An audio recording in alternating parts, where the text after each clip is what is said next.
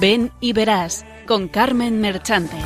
Lo que Jesús te tiene preparado.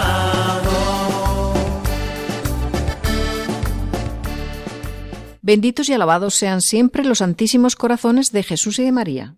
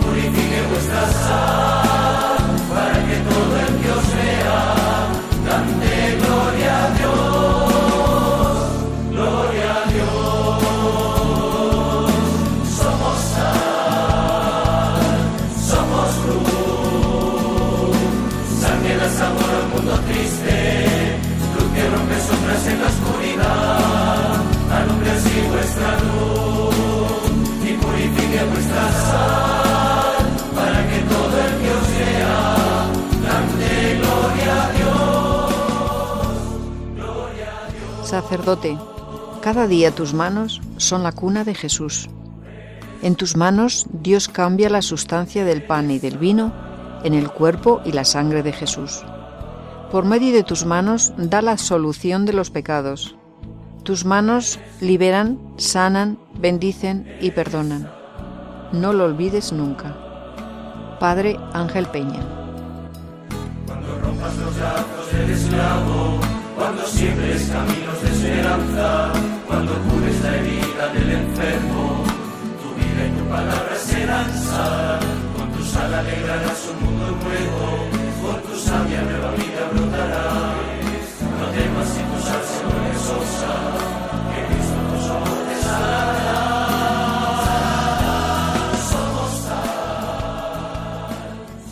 Buenas tardes, de nuevo con ustedes y especialmente con vosotros jóvenes, el equipo que desde Cuenca, cada cuatro semanas, intenta acercaros distintas maneras de dar sentido a la vida para vivirla con más plenitud en el camino que a cada uno le marca el Señor. Esta tarde nos ocuparemos de una vocación que en estos momentos es muy urgente y necesaria. Nos referimos a la vocación sacerdotal, que ahora se hace más necesaria que nunca. Somos a triste, Recién estrenada la cuaresma, unámonos al Papa Francisco en su mensaje y atendamos a su llamada de abandonar el egoísmo, la mirada de nosotros mismos. Dirijámonos a la Pascua de Jesús. Hagámonos prójimos de nuestros hermanos que pasan dificultades, compartiendo con ellos nuestros bienes espirituales y materiales. Así, acogiendo en lo concreto de nuestra vida la victoria de Cristo sobre el pecado y la muerte, atraeremos su fuerza transformadora sobre la creación.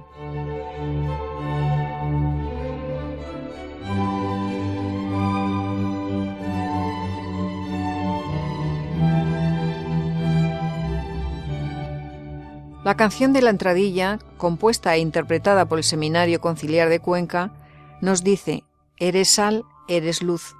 Cuando partas tu pan con el hambriento, cuando hospedes al que no tiene hogar. Eso es lo que fue y sigue siendo el que fuera nuestro querido obispo y pastor San Julián de Cuenca, sal y luz, y que hoy queremos hacerle un homenaje en nuestro programa justo en el mes del seminario.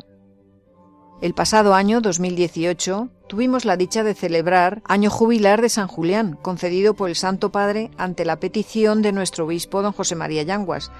Qué mejor que él, que tanto cuido de sus sacerdotes y sus fieles, le tengamos como protector y padre de nuestro seminario y nuestra diócesis. A él encomendamos este programa y las vocaciones sacerdotales.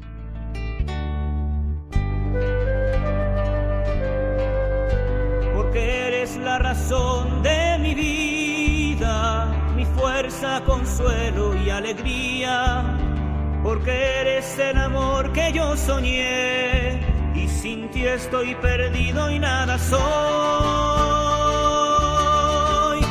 Aquí estoy, Señor, toma mi vida, sacerdote para siempre quiero ser. Aquí estoy, Señor, toma mi vida, sacerdote para siempre quiero ser. Nos acompañan como siempre Adriana Domingo, Patricio Gómez, José Antonio Esteban en el control y la que les habla Carmen Merchante. Como colaboradores tenemos hoy a Pablo Esteban y María Huerta. Y como invitado especial a David Girado Gutiérrez, un seminarista del Seminario Conciliar de Cuenca. Hola, buenas tardes a todos. Hola, muy buenas tardes. Buenas tardes. Buenas tardes, Carmen. Buenas tardes. Buenas tardes. Buenas tardes. Tu presencia a los hombres llevará y en mis manos tus manos Y pasamos a ofrecerles el sumario. y en mí tu corazón los amará. En primer lugar, la vocación sacerdotal ya referida antes y su necesidad. En homenaje a San Julián les ofrecemos un resumen de su vida. En testimonios, esta tarde, como no podría ser de otra manera, tenemos a David Girado, un seminarista conquense antes presentado. Y por último, reflexión y oración, donde pediremos por las vocaciones sacerdotales por intercesión de San José y San Julián. Podrán escuchar, entre otras, música del siglo XVIII y XIX dedicada a San Julián y canciones compuestas e interpretadas por el Seminario de Cuenca. palabra incontenible, con su fuego al mundo entero abrazaré. Y no importan ya las dudas y el temor.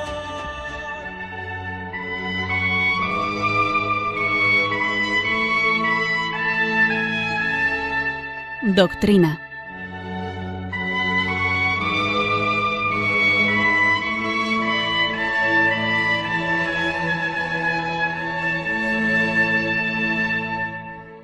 ¿Quién es el sacerdote? se pregunta San Juan Crisóstomo.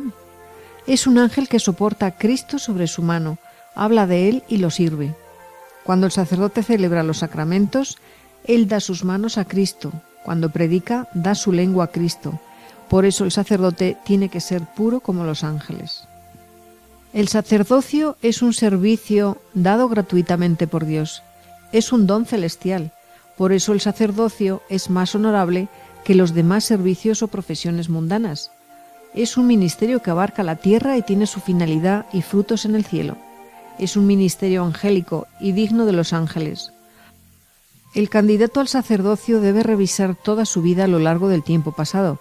Tiene que revisar todas sus disponibilidades, la corporal, moral, académica y espiritual. Si encuentra algo que le impide el ejercicio de este ministerio, tiene que estar atento, porque la reprimenda de Dios será muy dura. Por lo tanto, no tiene que descuidar su ministerio. En general, las debilidades de los hombres y sus pecados afectan a uno mismo o aparecen durante la noche cuando nadie lo observa y no se escandaliza, pero las debilidades de los sacerdotes son vistas por todos los hombres como si fuera el mediodía y cada una escandaliza a muchos. La responsabilidad cuenta no tanto como pecado personal de sacerdocio, sino en cuanto escandaliza a la multitud. En cambio, cuando la gente observa una virtud, esto constituye su apoyo y su consuelo. El candidato al sacerdocio debe caracterizarse por su madurez, sabiduría, abnegación y la actitud de darse y sacrificarse, el respeto al sacerdocio y la inclinación hacia él, la abstinencia, la cultura, la actitud a enseñar, la salud física y espiritual para que pueda llevar a cabo todas sus responsabilidades. Muy importantes son la edad y la piedad que posee, pero no son estas las condiciones más importantes. La juventud no impide y la vejez no sirve. Lo requerido es la sabiduría. Hasta aquí San Juan Crisóstomo. Oh, qué grande es el sacerdote. Si se diese cuenta moriría, decía el cura de Ars. El sacerdote es el amor del corazón de Jesús. Santo cura de Ars. Según el Catecismo de la Iglesia Católica en el número 1536, el sacramento del orden ese sacramento gracias al cual la misión confiada por Cristo a sus apóstoles sigue siendo ejercida en la Iglesia hasta el fin de los tiempos. Es pues el sacramento del ministerio apostólico. Comprende tres grados, el episcopado, el presbiterado y el diaconado. Y nos sigue diciendo en el 1548. En el servicio eclesial del ministerio ordenado es Cristo mismo quien está presente en la Iglesia como cabeza de su cuerpo, pastor de su rebaño, sumo sacerdote del sacrificio redentor, maestro de la verdad. Es lo que la Iglesia expresa al decir que el sacerdote, en virtud del sacramento del orden, actúa in persona Christi capitis. Esta presencia de Cristo en el ministro no debe ser entendida como si éste estuviese exento de todas las flaquezas humanas, del afán de poder, de errores, es decir, del pecado. No todos los actos del ministro son garantizados de la misma manera por la fuerza del Espíritu Santo, mientras que en los sacramentos esta garantía es dada de modo que ni siquiera el pecado del ministro puede impedir el fruto de la gracia. Existen muchos otros actos en que la condición humana del ministro deja huellas que no son siempre el signo de la fidelidad al Evangelio y que pueden dañar, por consiguiente, en la fecundidad apostólica de la Iglesia. Esta función que el Señor confió a los pastores de su pueblo es un verdadero servicio. Lumen Gentium 24. Está enteramente referido a Cristo y a los hombres, depende totalmente de Cristo y de su sacerdocio único, y fue instituido en favor de los hombres y de la comunidad de la Iglesia. El sacramento del orden comunica un poder sagrado que no es otro que el de Cristo, el ejercicio de esta autoridad debe, por tanto, medirse según el modelo de Cristo, que por amor se hizo el último y el servidor de todos. Mateo 10, 43, 45. Sigue diciendo auténticas maravillas el catecismo de la Iglesia Católica. Entre ellas, por ejemplo, la gracia del Espíritu Santo propia de este sacramento es la de ser configurado con Cristo sacerdote, maestro y pastor, de quien el ordenado es constituido ministro. Qué maravillas pero no nos da tiempo a más. Por eso vamos a coger unos cuantos puntos del resumen del catecismo. San Pablo dice a su discípulo Timoteo, Te recomiendo que reavives el carisma de Dios que está en ti por la imposición de mis manos. Y si alguno aspira al cargo de obispo, desea una noble función. A Tito decía, el motivo de haberte dejado en Creta fue para que acabaras de organizar lo que faltaba y establecieras presbíteros en cada ciudad, como yo te ordené. La Iglesia entera es un pueblo sacerdotal. Por el bautismo todos los fieles participan del sacerdocio de Cristo. Esta participación se llama sacerdocio común de los fieles. A partir de este sacerdocio y al servicio del mismo, existe otra participación en la misión de Cristo, la del ministerio conferido por el sacramento del orden, cuya tarea es servir en nombre y en representación de Cristo, cabeza en medio de la comunidad. El obispo recibe la plenitud del sacramento del orden que lo incorpora al colegio episcopal y hace de él la cabeza visible de la iglesia particular que le es confiada. Los obispos, en cuanto sucesores de los apóstoles y miembros del colegio, participan en la responsabilidad apostólica y en la misión de toda la Iglesia bajo la autoridad del Papa, sucesor de San Pedro. Los presbíteros están unidos a los obispos en la dignidad sacerdotal y al mismo tiempo dependen de ellos en el ejercicio de sus funciones pastorales. Son llamados a ser cooperadores diligentes de los obispos, forman en torno a su obispo el presbiterio, que asume con él la responsabilidad de la iglesia particular. Reciben del obispo el cuidado de una comunidad parroquial o de una función eclesial determinada. Los diáconos son ministros ordenados para las tareas de servicio de la Iglesia. No reciben el sacerdocio ministerial, pero la ordenación les confiere funciones importantes en el ministerio de la palabra, del culto divino, del gobierno pastoral y del servicio de la caridad, tareas que deben cumplir bajo la autoridad pastoral de su obispo. El sacramento del orden es conferido por la imposición de las manos, seguido de una oración consecratoria solemne que pide a Dios para el ordenado las gracias del Espíritu Santo requeridas para su ministerio. La ordenación imprime un carácter sacramental indeleble. La Iglesia confiere el sacramento del orden únicamente a varones, bautizados, cuyas aptitudes para el ejercicio del ministerio han sido debidamente reconocidas. A la autoridad de la Iglesia corresponde la responsabilidad y el derecho de llamar a uno a recibir la ordenación. En la Iglesia latina, el sacramento del orden para el presbiterado solo es conferido ordinariamente a candidatos que están dispuestos a abrazar libremente el celibato, que manifiesten públicamente su voluntad de guardarlo por amor del reino de Dios y el servicio de los hombres. Corresponde a los obispos conferir el sacramento del orden en los tres grados. Solo Jesús es capaz de llenar el corazón de alegría. Atrévete, joven, a decirle sí a Jesús. Él te necesita y te necesitamos todos. Pintarse la cara, color esperanza,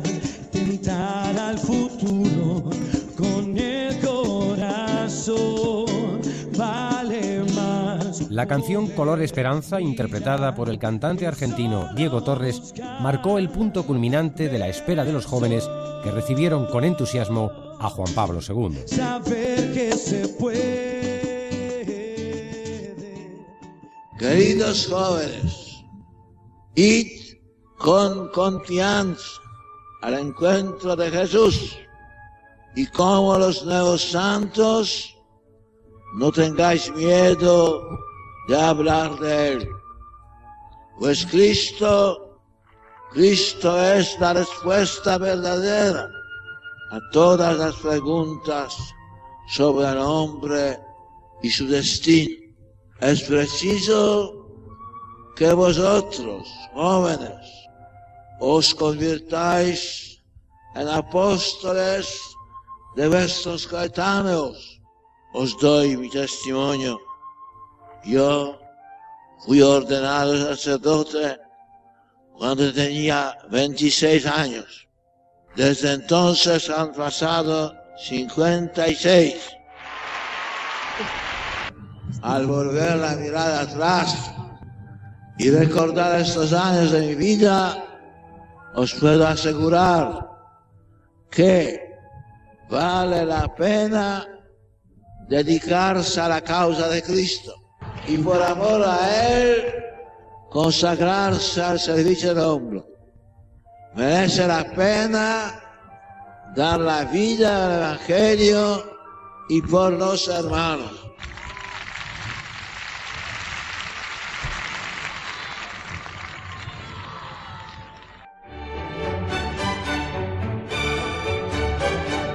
Vida de Santos.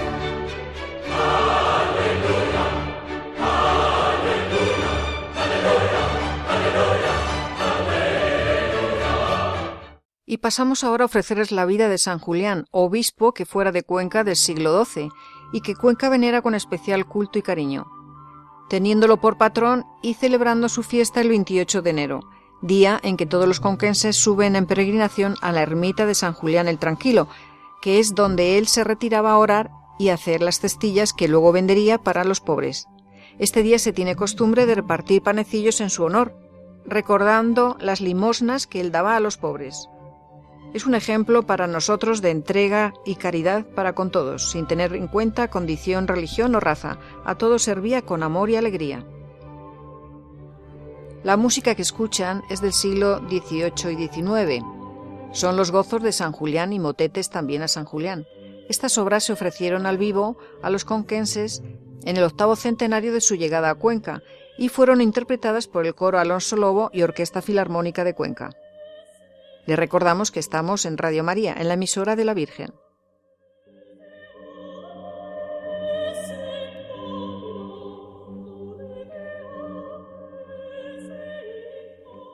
San Julián nació en 1128. Hasta hace poco se aceptaba unánimemente que fuera en Burgos, pero hoy se discute en su cuna Burgos y Toledo. Al atardecer del día de su nacimiento fue bautizado, y según la tradición, bajó un ángel hasta la pela bautismal para decir cuál era su nombre. Se llamará Julián. Sus padres eran buenos cristianos y enseñaron a su hijo a rezar. Cuando tuvo la edad, lo mandaron a la escuela, y al terminar sus estudios en Burgos, lo enviaron fuera para perfeccionarlos. No perdió nuestro santo el tiempo sus estudios. Como nos narran las crónicas, la luz del crepúsculo lo dejó leyendo y en el estudio lo tomó la aurora, para ir después al templo y hacer los actos de piedad. Terminó sus estudios con el brillante título de doctor. Tenía 25 años y era el curso 1153 a 1154. Por los veranos marchaba a Córdoba para recibir lecciones del sabio Averroes. Diez años estuvo Julián de profesor en la Universidad de Palencia. Al morir su madre, vuelve a la casa paterna, de Burgos.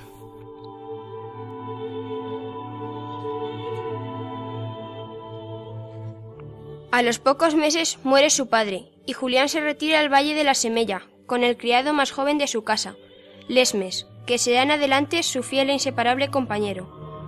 Retirándose de la cátedra para ejercer de ermitaño durante los años 1164 a 1168.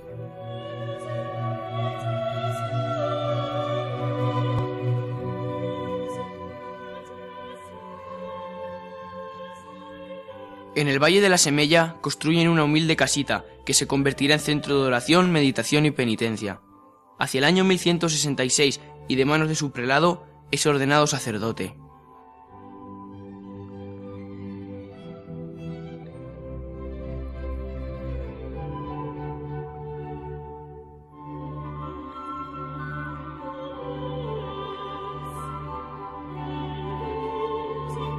Las palabras de la Sagrada Escritura, el Señor me envió a evangelizar a los pobres, fueron el lema de su vida. Por ello, deja sus tierras burgalesas y marcha a predicar, Visita las cárceles, hospitales, ayuda a los necesitados.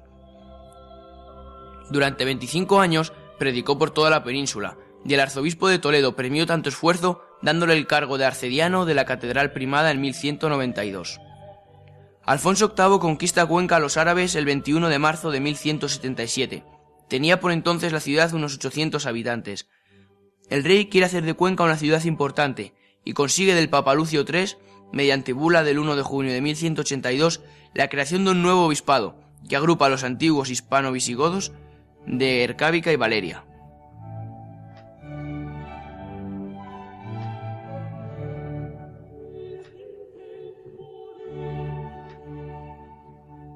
En 1197 muere el primer obispo de Cuenca, don Juan Yánez. Y Alfonso VIII, conocedor de la virtud de San Julián, lo nombra obispo de la diócesis. Atendiendo a las súplicas del cabildo y pueblo conquense que ansiaba tenerlo como pastor. El Papa Celestino III expidió la bula y en junio de 1198 San Julián es consagrado obispo de Toledo por don Martín López de Pisuerga, arzobispo de la Catedral Primada. Julián y su fiel amigo Lesmes recorren la distancia entre Toledo y Cuenca en cinco jornadas, por sendas y vericuetos. Se informan en el camino del gran recibimiento que los conquenses le preparan. Esperan en las afueras de Cuenca a que la noche cubra la ciudad y, en silencio, hacen su entrada. Todos duermen. Solo un simpático rapazuelo del barrio que hoy llamamos San Antón los encuentra y acompaña al palacio episcopal. Julián no olvidará nunca su guía.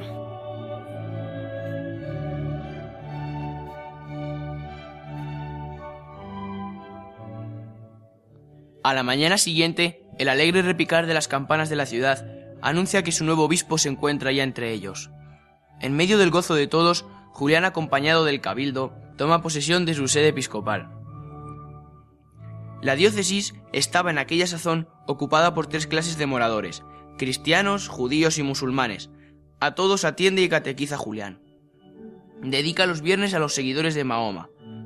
Los sábados visita el barrio judío y con la Sagrada Escritura demuestra que Jesús es el Mesías. A todos instruye y forma con gran celo. El fruto no se hace esperar. El cristianismo se vigoriza entre los repliegues bravíos de la serranía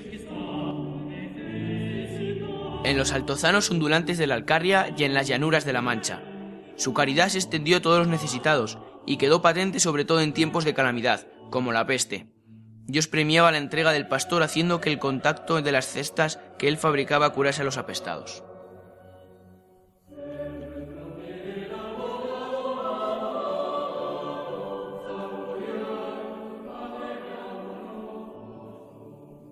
Otra prueba fue el hambre causada por las incursiones de los árabes, que asolaban los campos. Julián entregó cuanto tenía a los necesitados, y cuando los graneros del obispo estaban vacíos, dos hechos milagrosos suplieron la falta de víveres. Una recua de yeguas cargadas de grano llegaron misteriosamente a las puertas del palacio episcopal y descargando los sacos desaparecieron. En otra ocasión, el fiel Lesmes dijo a su obispo que estaba agotado el trigo y no podían socorrer a quienes se acercaban a pedir. El santo respondió que volviese de nuevo a los graneros, porque bien podía Dios reservarles una grata sorpresa. Así ocurrió. Ante el asombro del Lesmes los graneros estaban rebosantes.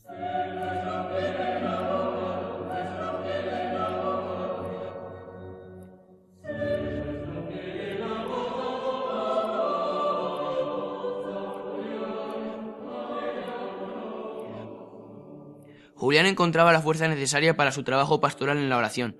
Con frecuencia se retiraba una gruta en la falda del Cerro de la Majestad, que él llamaba el lugar de mi tranquilo día, que ahora se llama San Julián el Tranquilo.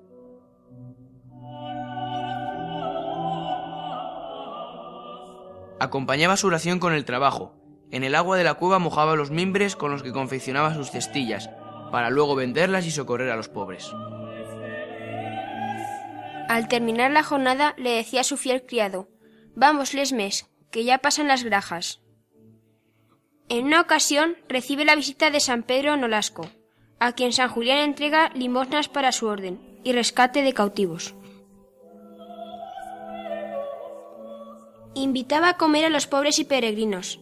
En premio a tanta caridad, Jesucristo mismo se sienta a su mesa, en traje de pobre.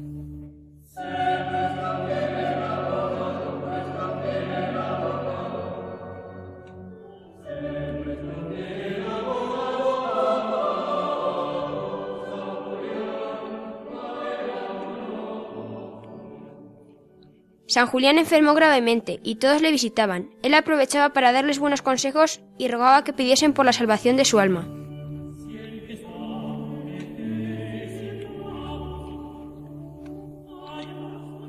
Pide el mismo los santos sacramentos y para recibirlos manda que le vistan los ornamentos de pontifical.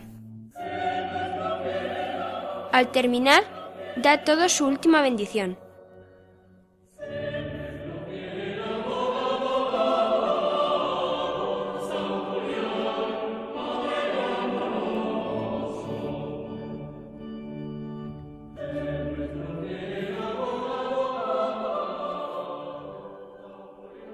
Luego se despoja de sus ornamentos sagrados, se viste con áspero cilicio y echado sobre el duro suelo y teniendo por almohada una piedra, se prepara para entregar su alma al Señor. La reina del cielo le visita en su última hora, trae en la mano un ramo de verde palma, que entrega a Julián diciéndole, Toma, siervo de Dios, esta palma en señal de la virginidad y pureza que siempre has guardado.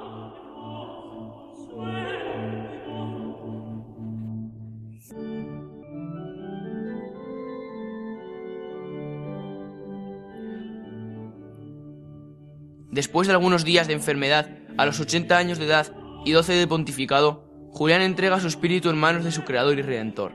Era un lunes 28 de enero de 1208.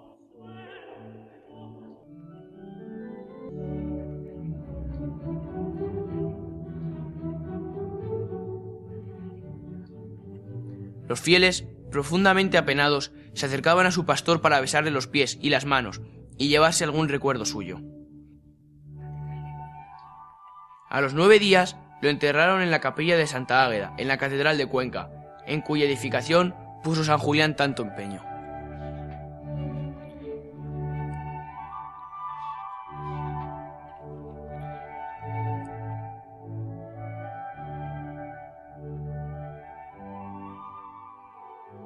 Pasados siete años fue canonizado, según la costumbre de aquel tiempo, en el siglo XVI lo incluyeron en el martirologio. El domingo 11 de abril de 1518, sacado su cuerpo incorrupto de la sepultura, fue trasladado a la galería de la capilla llamada de la Reliquia. El 8 de septiembre de 1760 volvió a ser trasladado a la nueva y suntuosa capilla del Transparente. En octubre de 1936, al inicio de la guerra civil, es robado el cuerpo de San Julián, aún incorrupto, y quemado en el patio del obispado.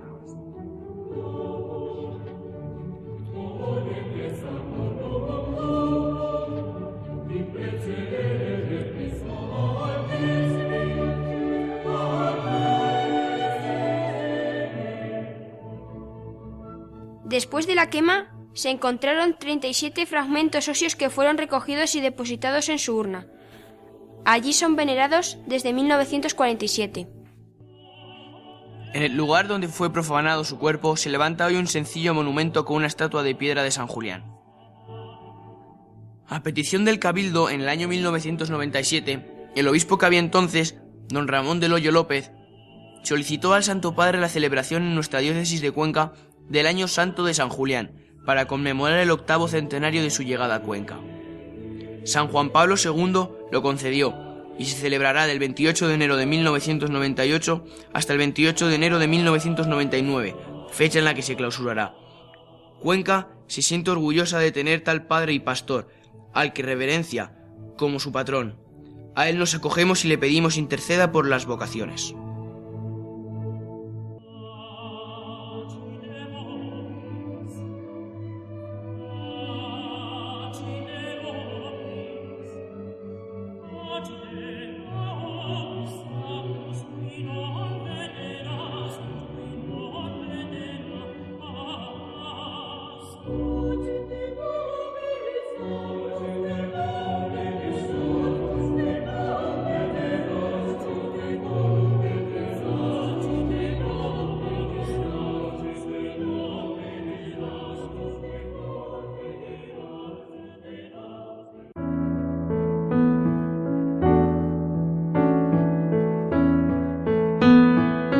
Testimonios vivos.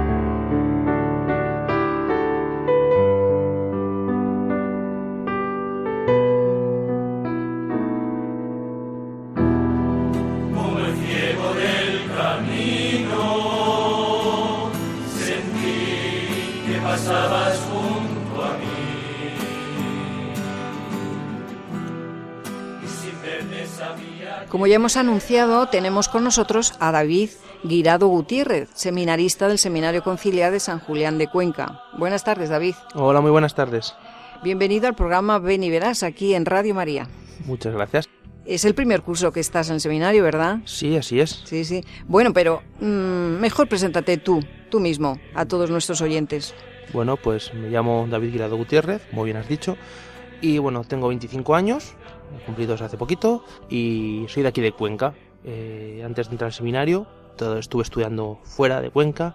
Ahora a lo mejor si queréis pu- puedo contar con más detalle. Y bueno, llevo varios años ya pensando que era el momento de dar el paso, de decir que sí al Señor, que siempre había regateado, por así decir, a mí que gusta mucho el fútbol, pues habría- había regateado al Señor, ¿no?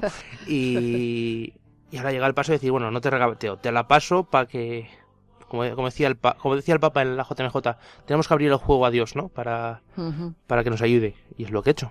Sí, sí, sí, muy bien. O sea, ya te has cansado de regatear y ya te has decidido, ¿no? muy bien.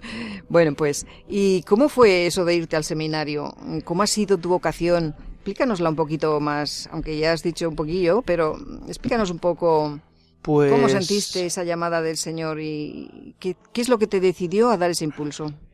Fíjate, hace ya años, porque fue en Madrid, en la JMJ de Madrid, ¿Del 2011. 2011? Ah, mira, el estaba yo en. Cuatro Vientos. Ahí en Cuatro Vientos, vaya noche la que Sí, pasamos. Sí, sí, sí. Buena lluvia, pero bueno, eh, fue un, fue un pedazo de JMJ, ¿no? Sí, sí. Y yo allí ya empecé a notar que el Señor me, me llamaba, me decía, David, eh, yo te quiero para mí. Pero claro, yo sé que el Señor a mí, eh, bueno, me ha, me ha dado un don, que es la música, yo, yo compongo, yo toco. Oh, qué bueno. y, Y yo siempre pensaba, ¿para qué me vas a llamar? Eso es mentira, señor. Tú no me quieres para, para sacerdote. Tú me quieres para músico que paso Mar del Don, ¿no? qué bueno. Entonces yo, pues, hacía mi vida, ¿no? En JMJ 2011, creo recordar que estudiaba primero de, o iba a empezar el bachillerato. O había hecho primero bachillerato o iba a empezar primero bachillerato, no me acuerdo bien. Y, bueno, terminé bachillerato, hice el bachillerato de artes, escénicas, música y danza y al mismo tiempo yo estaba en el conservatorio en el grado profesional o grado medio, conocido siempre, de aquí de Cuenca. Terminé el bachillerato, tuve un año solo para terminar el grado medio y ese año lo dediqué a prepararme unas pruebas. Tocaba ocho horas diarias, yo creo que es el año que más he tocado.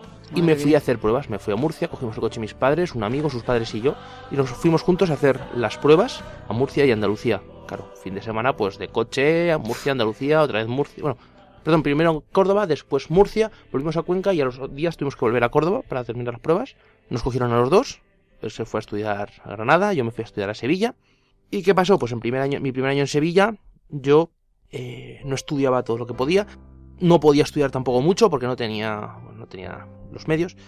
Y ya el segundo año mis padres me consiguieron los medios. ¿Qué pasa? Yo, yo me cambié de sitio. Bueno, primero estuve en una residencia y el segundo año ya me fui a un colegio mayor al cual le tengo muchísimo cariño, sobre todo a los salesianos, porque era un colegio mayor de salesianos, de Sevilla, el Juan Bosco.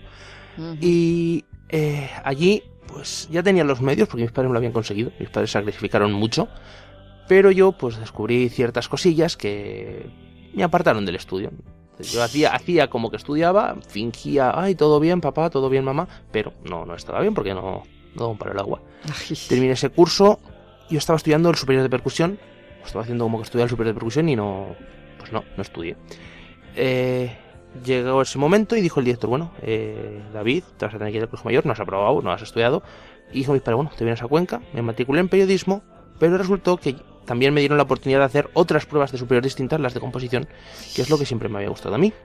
Llegué a hacer esas pruebas, las aprobé y seguí en Sevilla, seguí en el colegio mayor porque cambiaron justo el director el nuevo director me dijo que si yo me comprometía a una serie de compromisos especiales solo para mí, eh, yo podía quedarme, me comprometí, lo hice, y hubo un año en el que sí que estudiaba, aprobé todo el curso menos una asignatura, yo bien, wow, estudiado y aprobado, pues porque no sigo estudiando, y me quedé otro año más, segundo de composición, empecé bien, empecé estudiando, pero volví a caer en el vicio este que había tenido yo el año anterior, y terminé el curso pues sin estudiar absolutamente nada, y subiendo. Claro, mientras tanto, yo en un colegio mayor salesiano, pues teníamos misa todos los domingos, teníamos nuestras catequesis, yo llegué a ser catequista en alguna de las convivencias y teníamos retiros. Yo también soy monitor, soy joven de parroquia, estoy en la parroquia de San Fernando, y cada vez que teníamos convivencia con la parroquia, o campamento, Juan Pablo II, o cualquier encuentro más cercano con Dios, los ejercicios con los salesianos, yo seguía notando esa llamada. Claro, yo intentaba meter ruido para decir, cuanto más ruido mejor. Yo no quiero oír eso, yo no, quiero oír eso. Cuanto más ruido mejor, ¿no? Qué bueno. Y ya llegó el momento de, de, pues bueno, llegó el momento de que, obviamente, después de tres oportunidades en Sevilla, pues ya no hay más, ¿no? Mis padres, yo creo que muchos padres que no estarán escuchando no, no, dan esas oportunidades a sus hijos. Y yo les estoy muy agradecido, muy agradecido a los míos por, por las que me brindaron. eh, y llegué a Cuenca, hablé con, con don José Antonio, el señor rector, y dije, bueno, eh, llevo años pensándolo que a lo mejor Dios me quiere para esto, porque eso, yo siempre que estaba cerca de Dios escuchaba la llamada. Y eh, me dijo, bueno, vamos a esperarnos, medítalo bien este año fuera. Yo además en ese momento estaba haciendo aquí un concurso de los del paro, pues para no estar inactivo. Un curso de camarero. Estuve trabajando un poco el año pasado y ya, bueno, ha llegado este curso. Y le hablar con el señor rector y me dijo, sí, bueno, es el momento. He entrado y ahí estoy muy feliz, muy contento de por fin haber dado el paso y haber dicho a Dios que sí, que, que, lo que él quiere es pues probablemente lo mejor para mí, ¿no? Bueno, y sin probablemente. Hombre, es, probable, es, lo mejor para mí, ¿no? Pero que yo antes lo dudaba y ahora pues, pues, no. Te sientes lleno, ahora te sientes lleno y feliz. Sí, bastante más. Qué bien, qué bien. Pues mira, la siguiente pregunta era que si eras feliz, ya me lo has dicho. ¿Y tus padres cómo han aceptado esta, pues, esta respuesta tuya? Obviamente con un poco de miedo un poco de miedo por mi historia de tantas oportunidades y no aprovecharlas, ¿no? Claro. Pero a la vez muy contentos porque mi familia siempre hemos sido muy católicos, muy... Ujú. um, a ver, no sé si se puede ser muy católico o poco católico, pero siempre hemos tenido por los valores ahí, Sí, hemos sí, sido sí, siempre... Mis padres no eran de los que dejan a los niños en catequesis y se van, ¿no? Mis padres siempre pues hemos colaborado, ellos pertenecían a- o pertenecen a la renovación carismática, pues íbamos al coro, cantaba Claro. con ellos Ujú. y pues muy... En ese aspecto bien. Que están contentos. Están vamos. contentos, pero con, eso, con un cierto... Bueno, Mm. pero si ahora ya has encontrado tu sitio, pues ya no es lo mismo, claro. No, claro. No, y además eh, ya he ido, voy aprobando porque es lo mismo. Estudiando se aprueba. Efectivamente, claro que sí. Sí, lo importante es que tú estés a gusto y que te sientas feliz en el puesto que tú estás. Más que yo esté a gusto, lo importante es decirle sí a Dios, ¿no? Que- efectivamente. Pero es por eso, el decirle sí a Dios, Claro. tú estás a gusto. Exactamente. es que son las dos cosas. ¿no? Exactamente. Claro que sí. Muy bien. ¿Y qué es lo que más te llena así del día a día del seminario? Así en la vida cotidiana que tú estás viviendo Pues, ahora. La convivencia. La convivencia. Podríamos decir dos tipos de convivencia. La convivencia personal y cercana con Dios Eso y la convivencia con los compañeros. Que es una convivencia con Dios también, al fin y al Mm. cabo, ¿no? Hay un momento que yo no quitaría, que son las comidas. Fíjate, a mí me gusta mucho comer, pero no es por eso. es porque en las comidas eh, siempre tenemos alguna broma, siempre Claro. algún chascarrillo. Hoy, pues hoy no sé quién ha dicho esto, o no sé qué profesor ha dicho esto otro, y justo este está, eh, había- había pasado esto otro en la semana pasada y tiene mucha relación, ¿no? Se fomenta la fraternidad. Sí, y, es. y somos como una gran familia. Claro, eso es. Sí, sí, sí, sí. Muy bien, muy bien. Quiero hablar de un amor infinito que se vuelve niño frágil, amor de hombre humillado. Quiero hablar de un amor apasionado. Con dolor carga nuestros pecados siendo rey se vuelve esclavo, fuego de amor poderoso. Quiero hablar de un amor diferente, misterioso, inclaudicable, amor que vence la cruz. Quiero hablar del corazón de Jesús. Amor que abre sus brazos de acogida. ¿Y cómo es tu vida de intimidad con el Señor? ¿Qué te dice el corazón de Jesús en relación al sacerdocio? ¿Qué te dice? Este Bueno. año que, que vamos a... Nos estamos Sí. preparando para la renovación de, de España, corazón de Jesús. Pues principalmente que los diga que, que si estoy con él no hay temor, ¿no? Una de las dudas que yo le planteaba a, a don José Antonio antes de entrar era que, que bueno, que si que yo tenía miedo de... Yo soy muy enamoradizo, ¿vale? Eh, Siempre he sido muy enamoradizo. Entonces yo tenía miedo de no, no tener nunca novia, porque yo no tengo nunca novia. eh, pues no, no voy a conocer lo que es el ser amado por una mujer en cuanto a tener matrimonio, tener hijos. Y es verdad que él me respondía que eh, lo que dicen las palabras de la Biblia, el Evangelio de, de hace unos días precisamente, que el Señor devuelve el ciento por el uno. Que a lo mejor no tienes una familia con, con tres hijos, pero tienes una familia con, con, pues con 100 hijos que son los, de tu, con los del pueblo que lleves. Y eso pues es una de las cosas que, que más me animó porque Sí, era una sí. duda grande que tenía yo. Muy bien, muy bien. Falta una semana para la solemnidad de San José, patrón del seminario, y en la que se celebra el Día del Seminario. ¿Cómo vais a celebrar en este año, como hemos dicho antes, que nos vamos preparando para la consagración de España al corazón de Jesús? ¿Cómo lo vais a celebrar en el seminario? Pues por todo lo grande, la Por verdad. todo lo grande. Ya, ya está repartido todo el, el material de la campaña, pues ya está enviado a los sacerdotes, para los pueblos, bueno, para todos los sacerdotes que lo puedan tener. Hemos hecho unas estampitas nuevas con la oración por las vocaciones. La, Sí, y un- la y foto un- es un cartel, un cartel es- impresionante. Está espectacular. A mi compañero le gustó volar. yo, yo lo dejo ahí. Si no habéis visto el cartel, miradlo. Sí, sí, sí. Y bueno, esa está el, el, el- las- el fin de semana anterior. Tenemos una convivencia con los chavales de los pueblos que, que vienen pues para ver cómo es el seminario, ¿no? Para, para también pues para jugar un poco, para compartir un tiempo con nosotros. Y tenemos el sábado también el cuarto concurso de la canción vocacional, que este año pinta, tiene buena pinta el Tiene concurso. buena pinta. Todos los años tiene buena pinta. ¿eh? Sí, la verdad es que sí, la verdad es que salen canciones muy buenas siempre. Sí, sí, sí.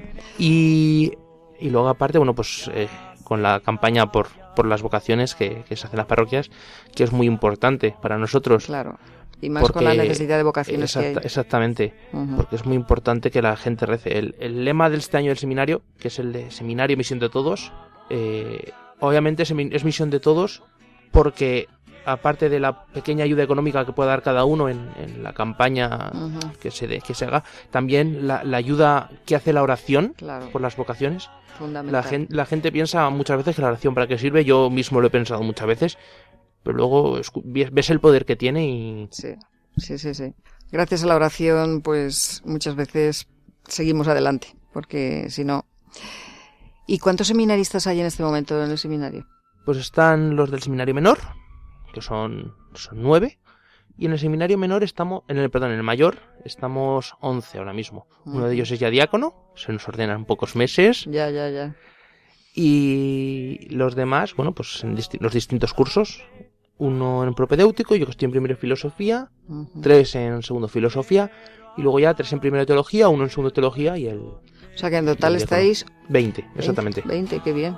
Pues el año pasado se ordenaron dos sacerdotes, ¿eh? Exactamente. Y este año habéis eh, suplido esos puestos tú y el otro nuevo que ha entrado también, ¿no? Sí. Bueno... Eh... ¿Han entra... Habéis entrado dos este año, ¿no? Al seminario mayor sí, pero hay que decir que él, es, no, él, él no es nuevo del todo, él ya estuvo, pero por circunstancias ah, tuvo que y ha vuelto otra irse, vez. y ya pues ha entrado por fin en el seminario mayor. Ah, qué bien. Y por último, porque el tiempo se nos va, el, el reloj corre que vuela, eh, te voy a pedir que escuches este audio. Y después de escucharlo, ¿qué le dirías a un chico que está en dudas, que ha sentido la llamada del Señor, pero que no se atreve a dar el paso por miedo a toda esta mala prensa que hay hoy día con respecto a los sacerdotes pedriastas? Vale.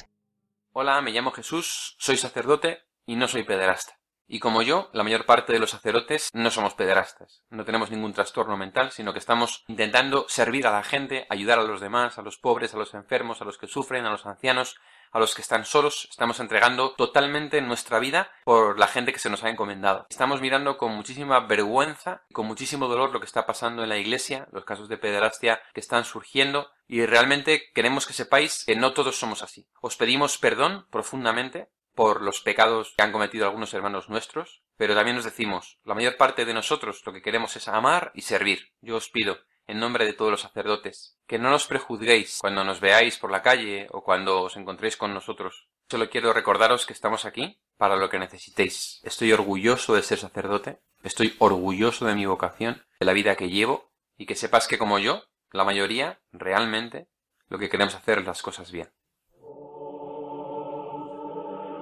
Eh, bueno, eh, yo, ¿qué, ¿qué, le diría? Bueno, eh, que la mala prensa es eso, mala prensa. De hecho, hace poco salió un informe de la ONU sobre pederastia en el mundo. Uh -huh. Y en el último lugar estaban los sacerdotes. Efectivamente. Los sacerdotes católicos. Es la mínima parte. La mínima parte de los casos. Y de, de los demás no El cuenta. máximo lugar, es decir, en la primera posición estaban las, las, relaciones familiares, en el seno familiar.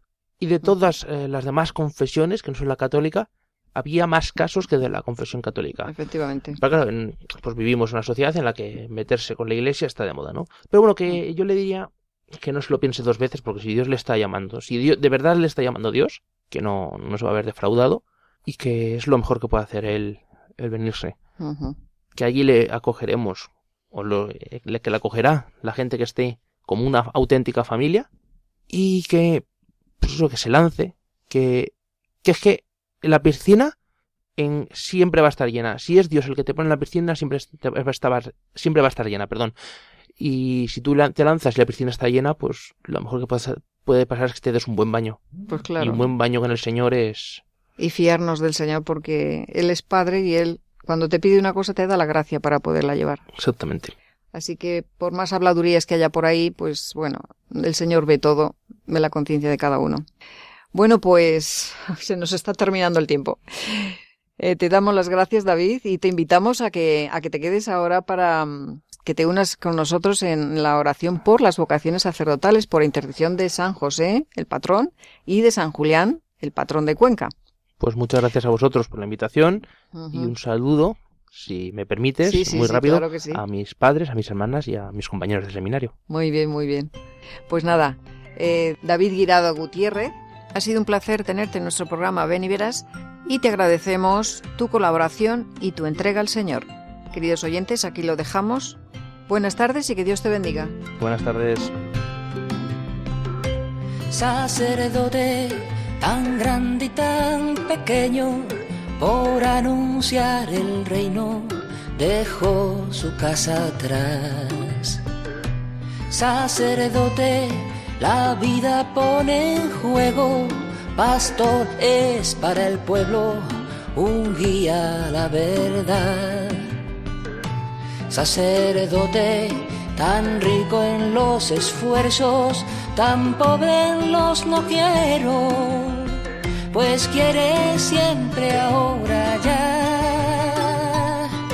pastor, con el buen pastor, al pie de la cruz, con el que está en cruz, lámpara de luz en la oscuridad, en sus manos da el pan de vida. Pastor, con el buen pastor, al pie de la cruz, con el que está en cruz, lámpara de luz en la oscuridad, en sus manos da el pan de vida.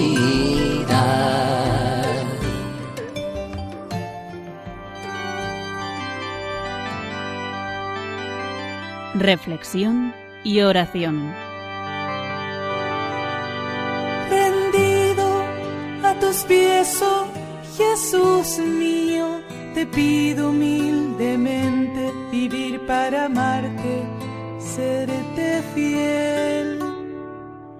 Mira que soy pobre, oh buen Jesús, soy débil y necesito apoyarme en ti para no caer a las puertas de tu corazón. Vengo, vengo, llamo, llamo y espero, oh Señor, y del mío te hago decidida entrega.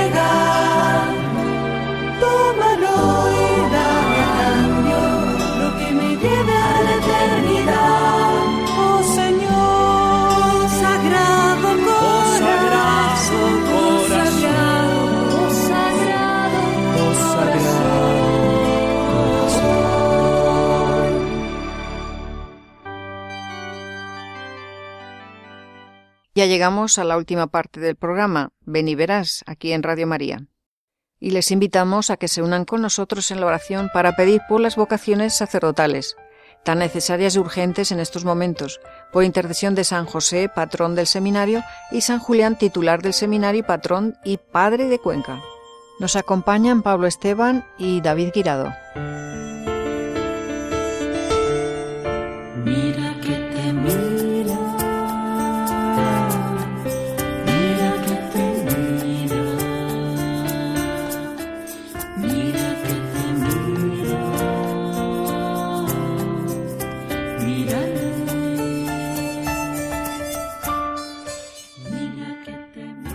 Jesús bueno, veo que hay muchas páginas blancas en el libro de mi vida. Por eso te pido perdón. Desde hoy no quiero que sea así. Pero bien sabes que mucho te prometo y poco cumplo. Te suplico humilde y confiadamente me concedas la gracia de luz para mejor conocerte y mejor amarte. La gracia de generosidad y fidelidad para escribir, sin cansarme, páginas bellas en el libro de mi vida.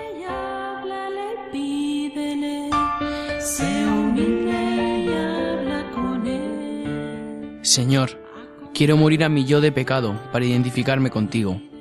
Y así tú vivirás en mis pensamientos, hablarás en mis palabras, serás todo en mí. Y ya no seré yo quien viva, serás tú quien vives en mí.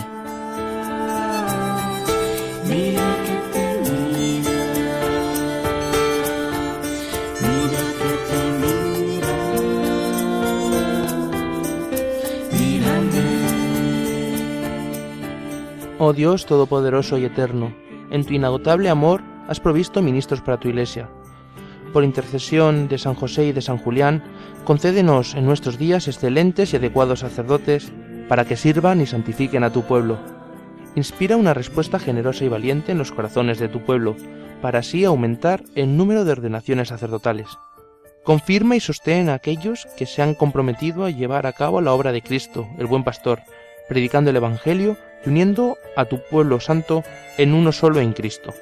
Esto te lo pedimos en el nombre de Cristo nuestro Señor y de su Santísima Madre. Amén.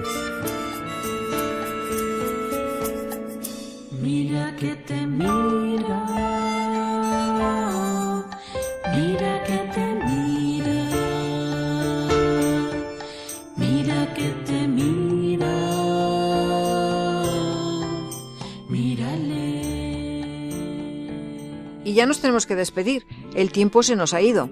Esperamos les haya gustado y les agradecemos su compañía. María les informa cómo ponerse en contacto con nosotros. A través de nuestro correo beniveras3 con número arroba radiomaria.es. Beniveras3 con número arroba radiomaria.es. Y también pueden volver a escuchar o descargar este programa o los anteriores accediendo al podcast en la página web de Radio María, www.radiomaria.es. Queremos saludar a Feli Encarnita Saiz y Maruja Viejo, asiduas oyentes de nuestro programa. Seguro que nos están escuchando. Que tengan una santa cuaresma acompañando a Jesús y María, preparándonos para la gran semana de pasión. Hasta el próximo programa que será el 10 de abril, si Dios quiere. Y no se vayan, ahora viene un programa muy bonito, Estela Maris. Perdóname, Señor, hoy me arrepiento. Perdóname, mi Dios crucificado.